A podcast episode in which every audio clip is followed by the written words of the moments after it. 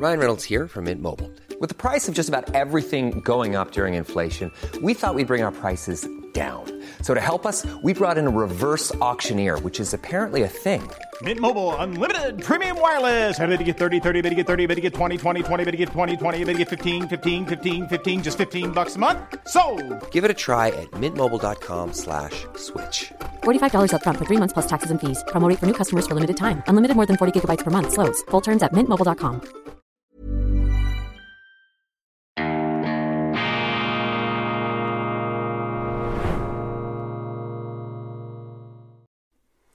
Grüezi miteinander, ganz herzlich willkommen und einen wunderschönen guten Morgen, meine sehr verehrten Damen und Herren, liebe Freunde, vor allem in Deutschland und in Österreich. Ich begrüße Sie in sturmgepeitschten, schlimmen Zeiten zur internationalen Ausgabe von Weltwoche Daily, die andere Sicht, unabhängig, kritisch, gut gelaunt, Ihr täglicher Lichtblick trotzdem gerade und auch an diesem Freitag, dem 17. November 2023. Heute feiert die Weltwoche ihren sage und schreibe 90. Geburtstag.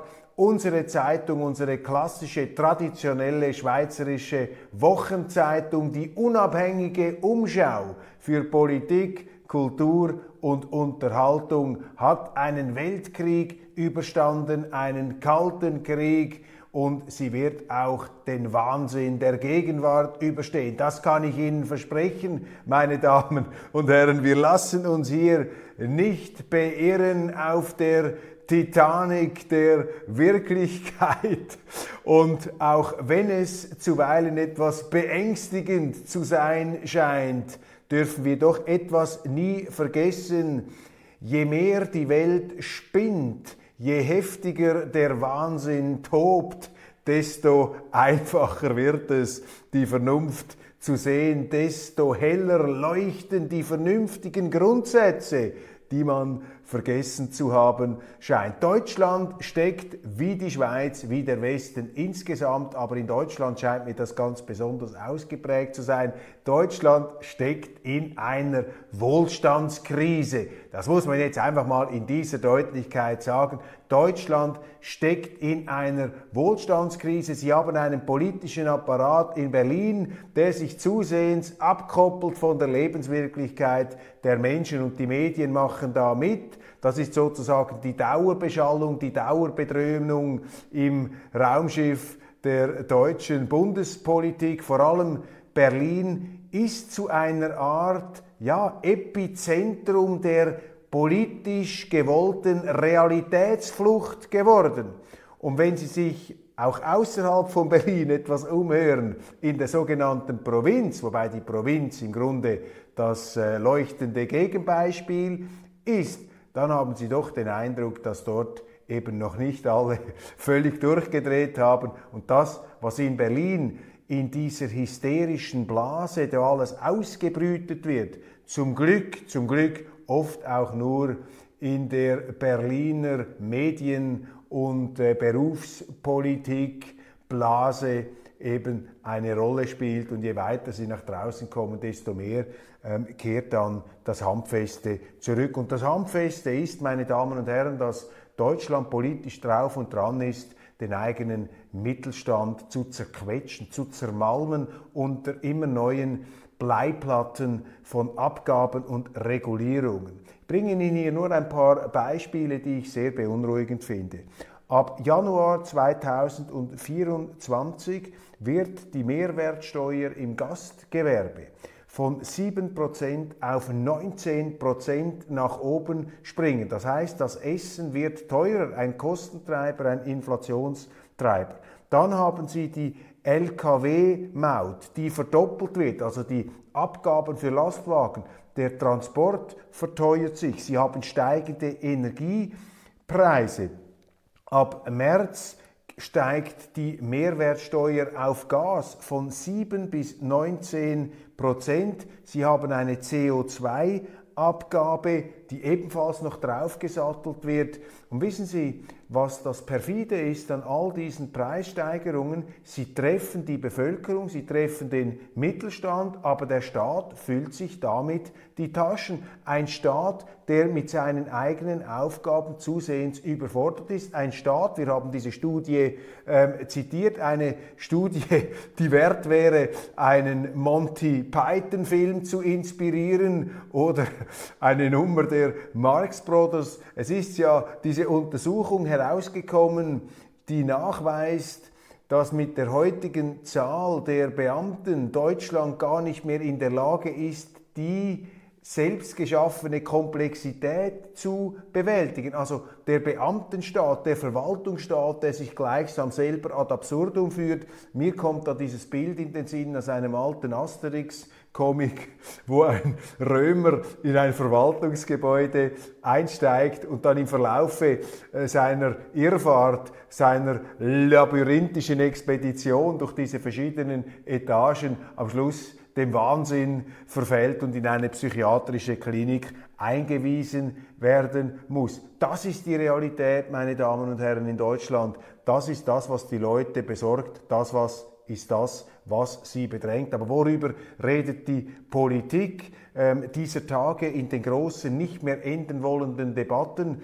Bis gestern äh, Morgen, äh, beziehungsweise bis heute Morgen hat man da halb zwei Uhr, hat man da endlos äh, debattiert und den CO2-Stand im äh, Rats-, im Plenarsaal des Bundestages erhöht. Worüber hat man gesprochen? Zum Beispiel der CDU Kriegsexperte, der sozusagen Zuständige für Kriegstreiberei, Roderich Kiese, wettete doch allen Ernstes dieser Tage eine Kriegsmüdigkeit in äh, Deutschland diagnostiziert hat. Eine Kriegsmüdigkeit. Also er bedauert es, dass nicht alle so kriegsversessen sind wie er. Eine unglaubliche Aussage, die natürlich auch zeigt, ähm, wie dieser Rüstungs- und äh, Militärexperte, Beauftragte der CDU tickt. Oder nehmen Sie das Bild von Frau Strack-Zimmermann von der ähm, FDP, die hat sich da ablichten lassen mit dem Experten, mit dem Weltmeister der Fehlprognosen, mit dem Carlo Massala in ihrer Büro in James Bond Pose. Ohne Witz, das zeigen Sie auch auf den sozialen Medien, sehen Sie Frau Strack-Zimmermann mit der rauchenden Pistole bzw. mit dem Fingerzeig James Bond mäßig und auf dem Regal sehen Sie in einer Glasvitrine einen Leopard-Panzer. Das ist die Wirklichkeit der Politiker, die sich da in Kriege stürzen, in ferne Kriege, die nicht zu gewinnen sind. Aber was berichten die deutschen Talkshows? Auch dieser Tage, ich glaube bei Frau Maischberger, die Militärforscherin, die ähm, Strategieexpertin, die angebliche eine Frau Dr. Claudia Major, das ist nicht ihr Rang in der Bundeswehr, ähm, die Bundeswehr ähm, die in den letzten Jahren sozusagen den Ruf hatte, ein NGO in Uniform zu sein. Und Frau Major ist nicht Majorin in dieser Bundeswehr, sondern sie, ist, sie heißt Frau Major, äh, sinnigerweise. Und sie ist der Auffassung, dass äh, die Ukraine nach wie vor den Krieg gegen Russland gewinnen kann und gewinnen muss. Und dieser Tage hat ja Deutschland auch die Ausgaben für ähm, das Militär, für die Ukraine noch einmal verdoppelt. Ich glaube nicht, dass das ein, irgendjemand in Deutschland eigentlich noch nachvollziehen kann, außerhalb dieser Berliner Blase. Und Herr Kiesewetter hat nun noch einen draufgesetzt und hat gesagt, wir müssen bereit sein, für Israel zu sterben. Ich finde das unverantwortliche Aussagen, dieser Gratismut, wir müssen bereit sein, für Israel zu zu sterben. Was, was, was heißt das? Das ist doch ein Missbrauch auch der historischen Erfahrung äh, äh, Deutschlands, äh, wo man natürlich mit einer großen Akutheit und Alertheit äh, in diese Abgründe hineinblickt und sie sich auch immer wieder vergegenwärtigt, diese fürchterlichen Jahre von 33 bis 45, aber daraus die Konsequenz zu ziehen, dass äh, Deutschland bereit sein müsse, für Israel zu sterben, das sind doch Frivolitäten, das sind geopolitische Frivolitäten und das ist eben auch ein Missbrauch dieses, äh, dieses Kriegs. Ich spüre ein zunehmendes Unbehagen, meine Damen und Herren, überhaupt über den Konflikt im Nahen Osten zu sprechen. Und ich spüre dieses Unbehagen auch bei vielen Menschen. Viele denken, dieser Krieg ist praktisch unlösbar. Aber wie jeder Krieg ist auch dieser Krieg, hat dieser Krieg viele Väter. Man kann das nicht einfach nur so isoliert betrachten und auf einzelne Faktoren zurückführen. Und es ist beunruhigend, es ist besorgniserregend, dass ein UNO-Generalsekretär wie Antonio Guterres ähm, gleichsam durch den Fleischwolf gedreht wird. Wenn er einfach die Formulierung ähm, äußert, auch die Hamas sei nicht im luftleeren Raum entstanden. Das ist ja keine Rechtfertigung dieser Gräueltaten, dieses Gemetzels vom 7. Oktober. Aber es ist eine völlig rationale und richtige Einschätzung. Auch dieser Krieg, auch dieser Terrorismus hat Gründe, hat Ursachen, mit denen hat man sich auseinanderzusetzen. Und die können Sie mit Bomben allein, können Sie diese Ursachen nicht ähm, beheben, können sie nicht die Grundlage schaffen für eine Stabilität und für einen Frieden. Und wenn man sich die Lebensverhältnisse anschaut im Gazastreifen, natürlich sind auch die Palästinenser schuld, aber eben auch die israelische Seite ist da nicht von der Verantwortung freizusprechen, wenn sie sehen, wie diese Leute, in welchen Ruinen die zum Teil vegetieren müssen, und zwar bevor da die Bombardemente in jüngster Zeit losgegangen sind. Ja, so züchten sie ja Extremisten geradezu heran oder wenn da eben aggressive Siedler im Westjordanland sich immer mehr nach vorne wagen, dann fällt es einem schwer, bei aller Sympathie für Israel so etwas zu billigen. Und wir haben ja noch Verständnis dafür, dass ein Regierungschef, egal wie er heißt, Netanyahu oder wer es auch immer sein soll, natürlich äh, vor einem ganz tragischen Dilemma steht, wenn er mit dieser Art der Guerillakriegsführung äh, sich zu beschäftigen hat. Das ist eine ganz schwerwiegende Frage. Die Weltgemeinschaft, die sogenannte die Großmächte haben da zu wirken. Aber meine bescheidene Beobachtung als deutscher Politiker würde ich mich jetzt nicht wie Herr Kiesewetter da sozusagen in fremde Kriegsgebiete hineinstürzen. Ich würde zuerst einmal versuchen, die Probleme Deutschlands zu lösen und die sind sehr, sehr handfest. Ich habe die Zahl gehört, dass von 84 Millionen Deutschen lediglich 14 Millionen Nettozahler seien bei den Steuern. 14 Millionen. Das heißt, es sind ganz wenige, die da den Karren ziehen und es werden immer weniger. Und wenn Sie da noch mehr Bleiplatten drauflegen, wenn Sie da immer noch mehr Regulierungen und äh, die Luft abschnürende Strangulierungsversuche unternehmen von Seiten der Politik, wenn Sie da immer noch mehr Geld rausziehen und rauspumpen, dann wird dieser Staat, dann wird dieses Land irgendwann unweigerlich an die Wand gefahren oder an die Brandmauern gefahren, hinter denen sich da die Politiker verschanzen, um nicht miteinander zu reden. Da sind wir bereits bei der nächsten Verrücktheit. Was ist denn das für, was ist denn das für eine Demokratie, wo die führenden Politiker sagen, also solange ihr den und den in der Partei habt, reden wir nicht mehr miteinander. Ich meine, das Gleiche könnte ja äh, jeder sagen. Solange ihr einen Kiesewetter, so einen Kriegstreiber in euren Reihen habt, reden wir nicht mehr miteinander. Das ist doch ein Kindergarten, meine Damen und Herren. So geht's doch nicht in der Politik. In der Politik muss gelten, wie im Unternehmen oder in der Familie,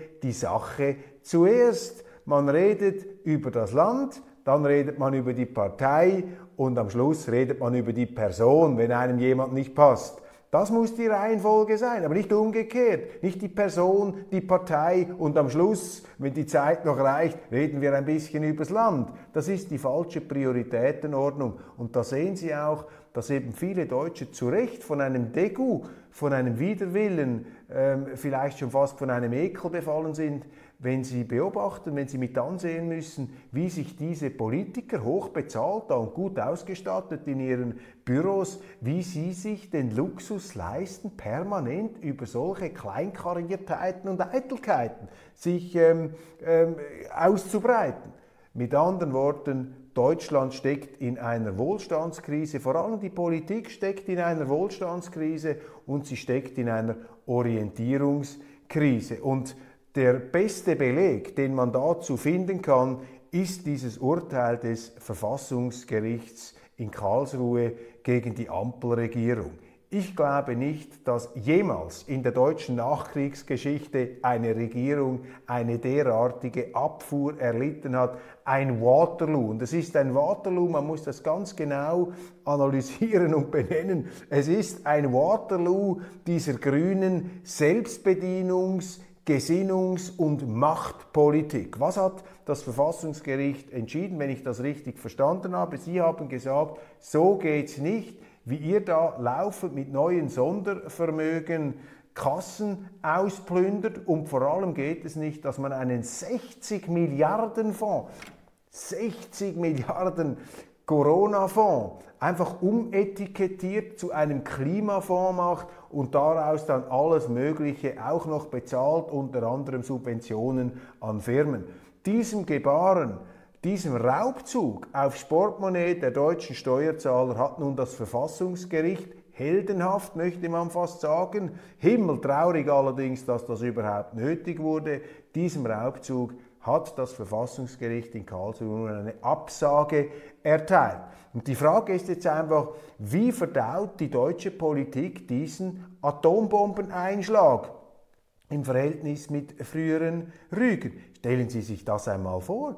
Das Verfassungsgericht hat hier befunden, ein Urteil gefällt, die deutsche Regierung hat einen Verfassungsbruch gemacht in finanzpolitischer Hinsicht. Das sind Verfassungsbrecher. Also der Verfassungsschutz von Herrn Haldewang, der sollte sich vielleicht etwas weniger mit den Reichsbürgern und mit äh, angeblichen oder tatsächlichen AfD-Rechtsextremisten auseinandersetzen. Der müsste einmal diese Regierung unter Beobachtung stellen, was die den ganzen Tag machen. Sie verzeihen mir, meine Damen und Herren, diese leidenschaftlichen Ausschweifungen da als Schweizer. Vielleicht irre ich mich ja, vielleicht liege ich ja total falsch mit meinen Deutungen. Die Bundesregierung, die Ampel als Beobachtungsfall des Verfassungsschutzes. Ich rede mich hier wieder einmal um Kopf und Kragen. Also das ist die Realität. Sie haben eine Regierung, die sich außerhalb der Verfassung bewegt. Jetzt könnte man ja meinen, die gehen in sich, sind zerknirscht und tatsächlich haben, ich habe mir das etwas geachtet im Fernsehen, schauen da die äh, drei Koalitionsköpfe Scholz, Habeck und Lindner derzeit nicht unbedingt ähm, so in die Welt hinaus, als seien sie da vom heiligen Feuer der Überzeugtheit ähm, beseelt und angetrieben. Die wirkten ziemlich abgelöscht, aber eben auch ähm, abgestumpft. Und ich habe den Eindruck, dieser, äh, diese Intervention, äh, dieser Schwerthieb gewissermaßen von Justitia. Ryan Reynolds here from Mint Mobile. With the price of just about everything going up during inflation, we thought we'd bring our prices down. So to help us, we brought in a reverse auctioneer, which is apparently a thing. Mint Mobile unlimited premium wireless. Have to get 30, 30, bit to get 30, bit to get 20, 20, 20, bit to get 20, 20, bit to get 15, 15, 15, 15 just 15 bucks a month. So, Give it a try at mintmobile.com/switch. slash $45 upfront for three months plus taxes and fees. Promo rate for new customers for limited time. Unlimited more than 40 gigabytes per month. Slows. Full terms at mintmobile.com. A lot can happen in three years, like a chatbot may be your new best friend. But what won't change? Needing health insurance. United Healthcare Tri Term Medical Plans, underwritten by Golden Rule Insurance Company, offer flexible, budget friendly coverage that lasts nearly three years in some states. Learn more at uh1.com.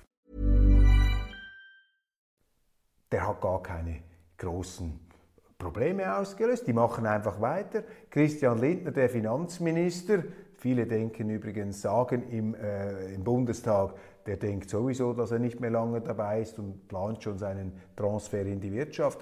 Christian Lindner, er hat gesagt, diese Klatsche sei eine Chance. Ich meine, stellen Sie sich das einmal in der Privatwirtschaft vor.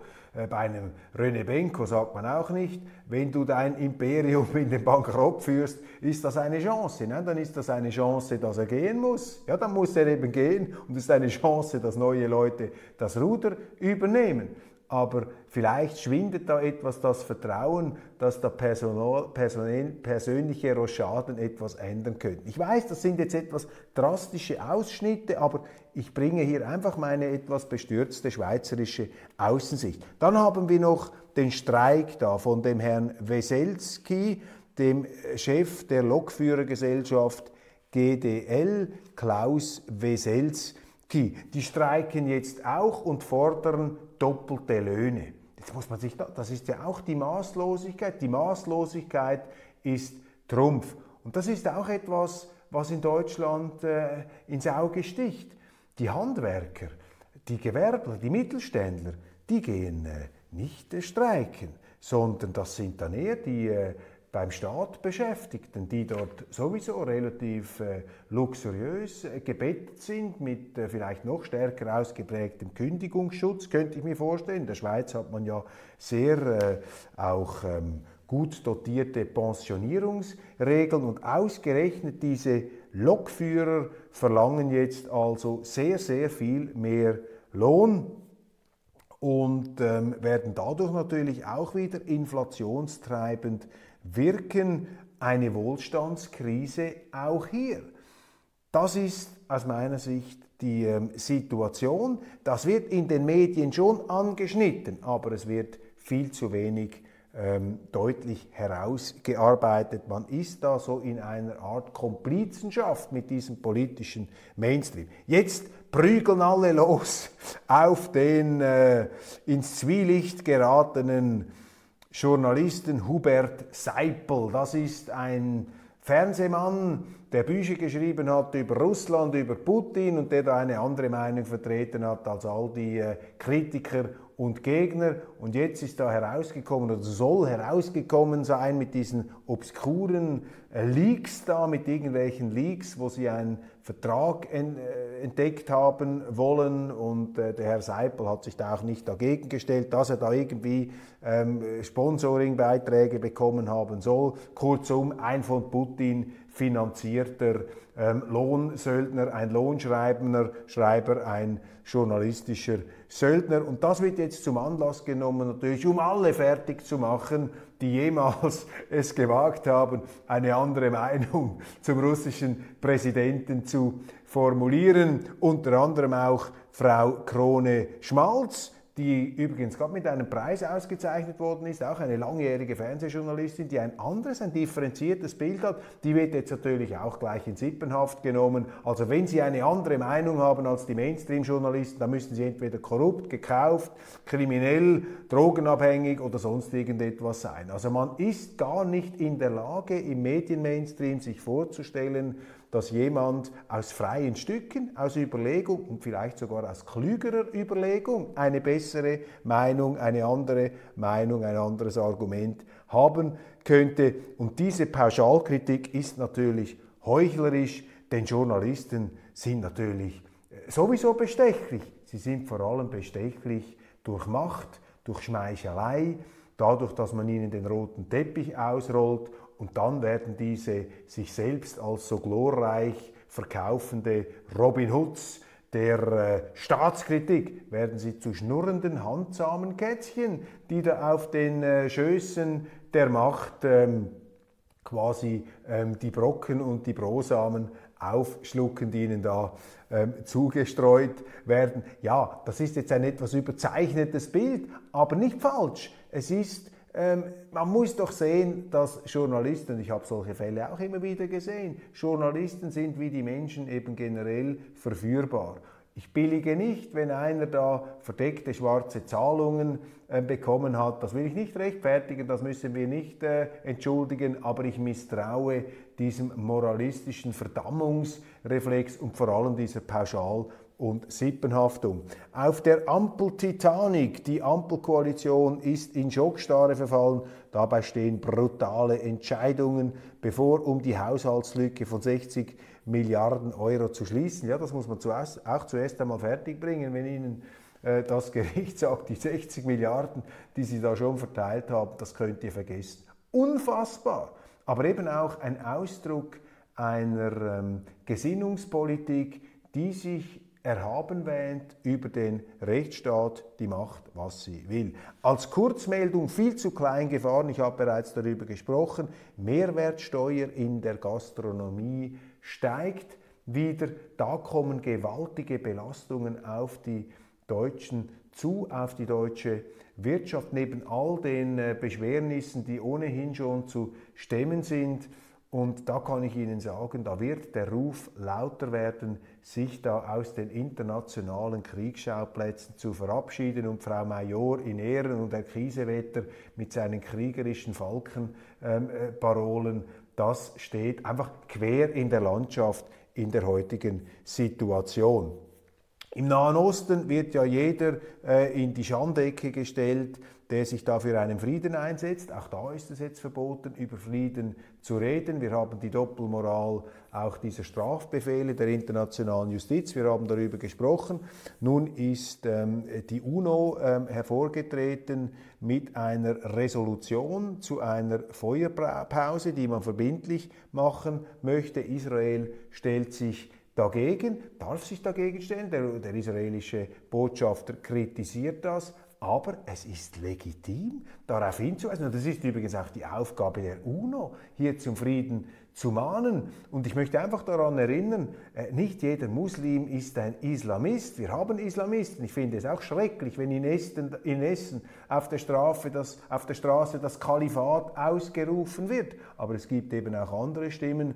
Ein Freund von mir hat mir erzählt, er war an einer Konferenz in Abu Dhabi und dort hat er äh, den Chefberater des Scheichs von Oman, äh, wenn ich mich richtig erinnere, gehört und der sei durch eine ganz äh, maßvolle und auch kluge Deutung dieses Geschehens aufgefallen. Er habe nämlich gesagt, man verurteile die Taten der Hamas, man habe vollstes Verständnis für das Selbstverteidigungsrecht Israels, aber selbstverständlich, das dürfe einfach nicht äh, ausarten in ein Kriegsverbrechen, in die wahllose Inkaufnahme von zivilen Opfern. Das gehe nicht. Und vor allem, und das ist ein Punkt, den hört man auch aus Diplomatenkreisen, wenn sie da in der Bundesstadt äh, sich bewegen, es brauche auch einen Plan. Und die Bomben alleine werden dieses Problem nicht lösen, die können diesen gordischen Knoten nicht sprengen. Das sind relevante Stimmen. Und äh, wir in Europa, und da nehme ich jetzt die Deutschen gleich einmal mit, die Österreicher, die Schweizer als neutrales Land sowieso, ja, wenn wir uns schon mit diesen Themen beschäftigen, wobei ich eben annehme,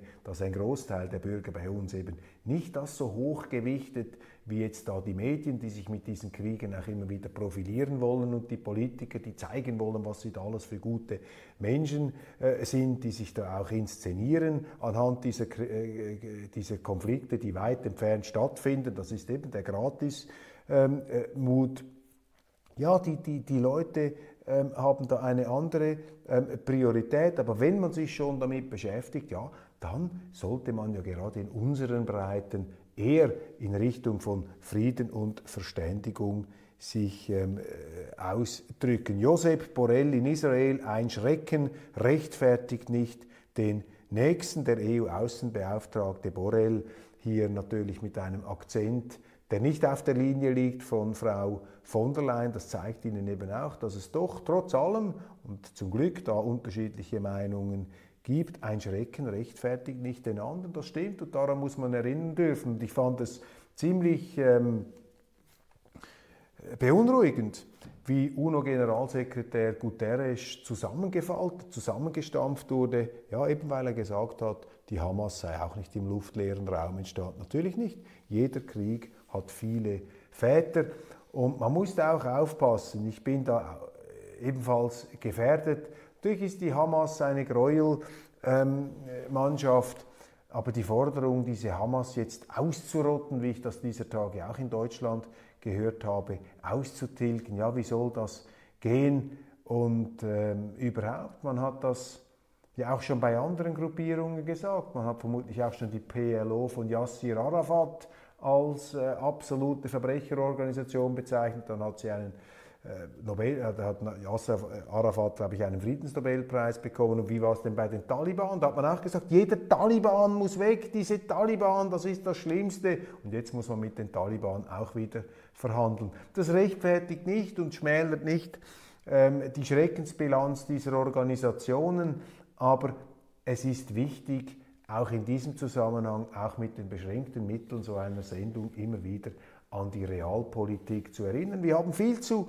wenig Realpolitik, wir haben viel zu viel Gesinnungspolitik, anti-rechtsstaatliche Politik und das, das Verfassungsgericht jetzt in Deutschland, ich bin kein Fan dieser Verfassungsgerichte. Ich finde, ähm, das wäre eigentlich die Aufgabe auch der Bürger, aber sie haben in Deutschland ein anderes System. Aber egal, immerhin hat man dort noch ein Bewusstsein für die Rechtsstaatlichkeit in der ähm, ja, wichtigsten Volkswirtschaft Europas, einer der größten der Welt. Das ist ein Lichtblick, wenn auch ein Lichtblick, bei dem man sich fragen kann, warum er überhaupt notwendig geworden ist. Meine Damen und Herren, ich wünsche Ihnen trotz allem und gerade deswegen ein wunderschönes Wochenende. Bleiben Sie uns gewogen und bleiben Sie dabei. 90 Jahre Weltwoche. Jetzt fängt die Reise erst richtig an. Ich freue mich darauf und ich danke Ihnen für die Treue, für die Ermunterung, für die Motivation, aber auch für die Kritik.